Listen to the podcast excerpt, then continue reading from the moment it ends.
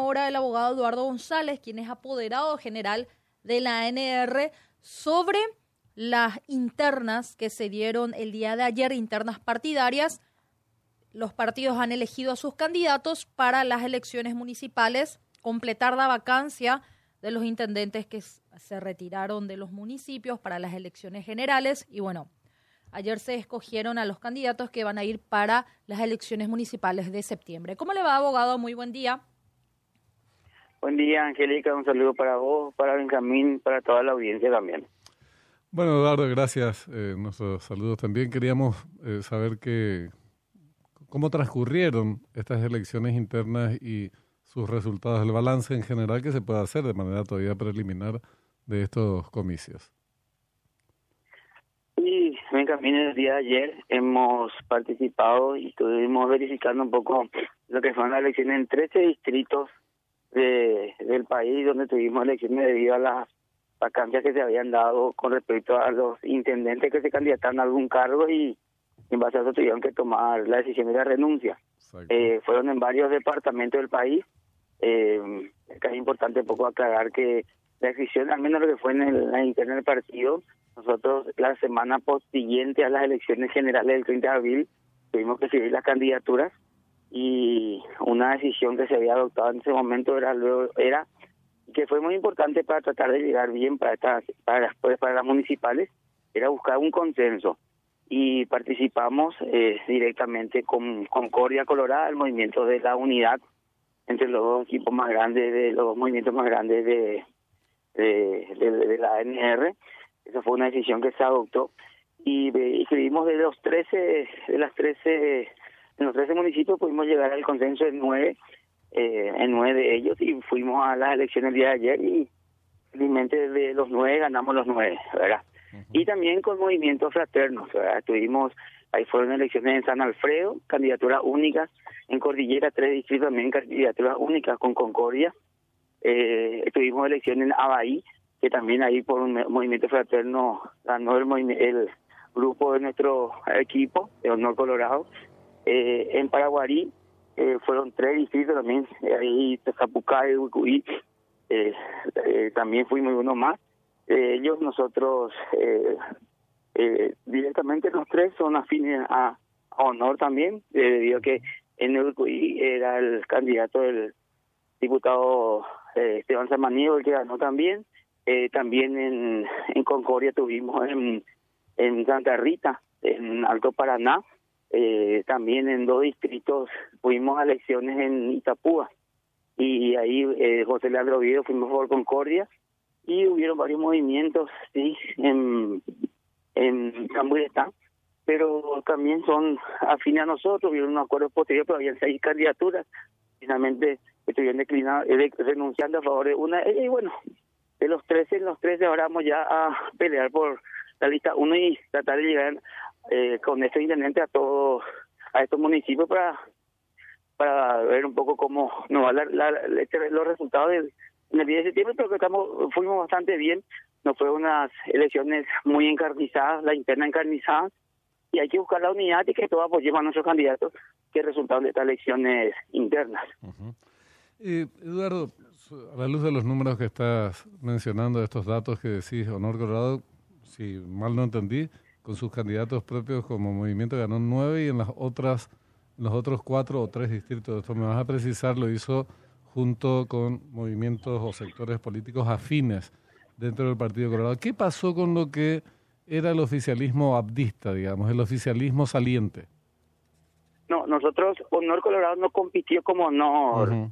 eh, Benjamín, fuimos por Concordia Colorado. Sí, sí, Concordia. Que ahí, por Concordia Colorado, y donde hay la unidad entre los dos, los, los líderes de ese movimiento, ¿verdad? Indiscutible lo de, lo de Horacio Carter, ¿verdad? Nosotros mantuvimos, el, realmente en Concordia el líder era eh, también el otro líder era María Benítez, pero bueno, hay que ver cómo ello transcurrió, pero fue ya como te digo, fue ya la semana siguiente a, al 30 de abril las inscripciones. Nosotros conversábamos con, con ellos y pudimos eh, encarar esa manera, se conversó con ellos para poder buscar eh, una unidad para evitar muchos problemas, porque vamos a reconocer también que por los costos de las campañas políticas que salíamos, fue bastante complicado esto por por, por esa situación también. Y acá no hay que desconocer eso porque también afecta y en base a eso nos ayudó a buscar la unidad para evitar que sea muy, como ustedes saben cómo son las internas del partido, evitar ese, esos conflictos para poder llegar todos juntos después y apoyar a la lista 1. Entiendo. Y si tuvieras que hacer una disquisición, digamos, decir, bueno, estos candidatos provienen, los electos me refiero, de Honor Colorado o provienen de ex Fuerza Republicana, eh, ¿cómo se distribuyen la, eh, las candidaturas? Y es un poco complicado decir eso, ¿verdad? Porque mira que eh, hay eh, hay gente que viene, que va y vemos, y yo te digo, estamos, yo creo que mm.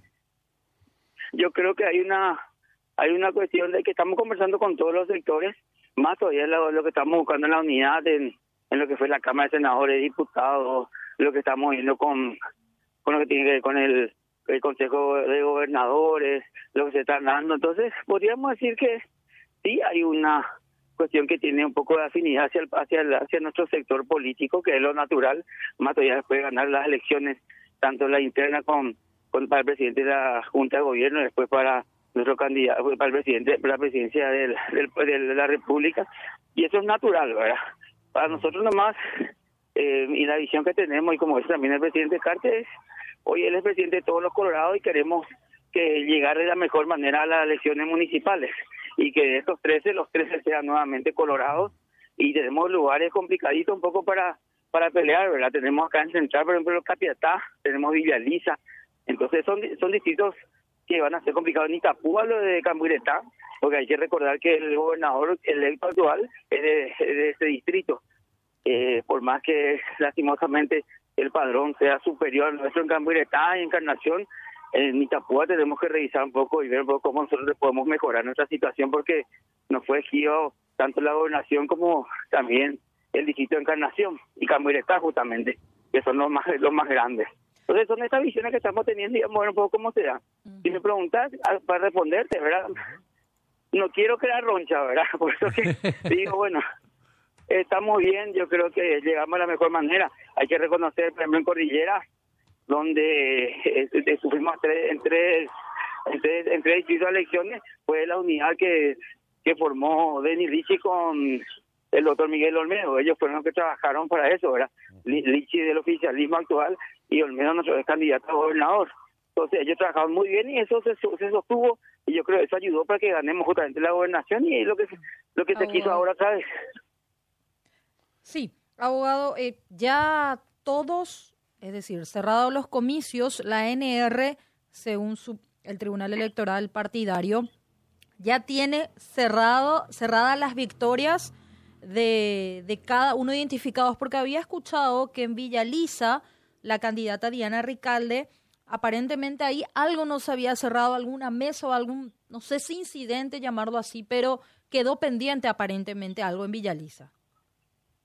Eh, Angélica se llevó a cerrar totalmente. Era una mesa que creo que hasta las seis y las siete no, no se tenía contabilizado, pero después se cerró totalmente y, ah, y, ganó allá por una gran diferencia. Lo que ocurrió también fue que la justicia electoral directamente no realizó el TREP que es habitual que lo haga. Lo hicimos y entiendo que el Tribunal Electoral Partidario lo hizo por sus propios medios, del nuestro, y también la acompañamos nosotros desde eh, la sala de apoderados que sería de Concordia, que era de honor, acompañamos un poquito, ¿verdad? El resultado. Entonces sí está cerrado ese, ese distrito también y es Diana Recalde la candidata eh, por el partido para la lista 1, para las municipales. ¿Y en el VQI qué ocurrió? En el VQI fue una diferencia muy muy exigua, 16 votos la diferencia a favor de la señora señora Servín, que finalmente también entiendo que ese es el resultado que se mantendría, entiendo que no hay tampoco incidencia en mesa y bueno, es lo que hay que respetar. Todos, entonces la NR ya tiene identificado a cada candidato ganador, ya no, no hay nada pendiente.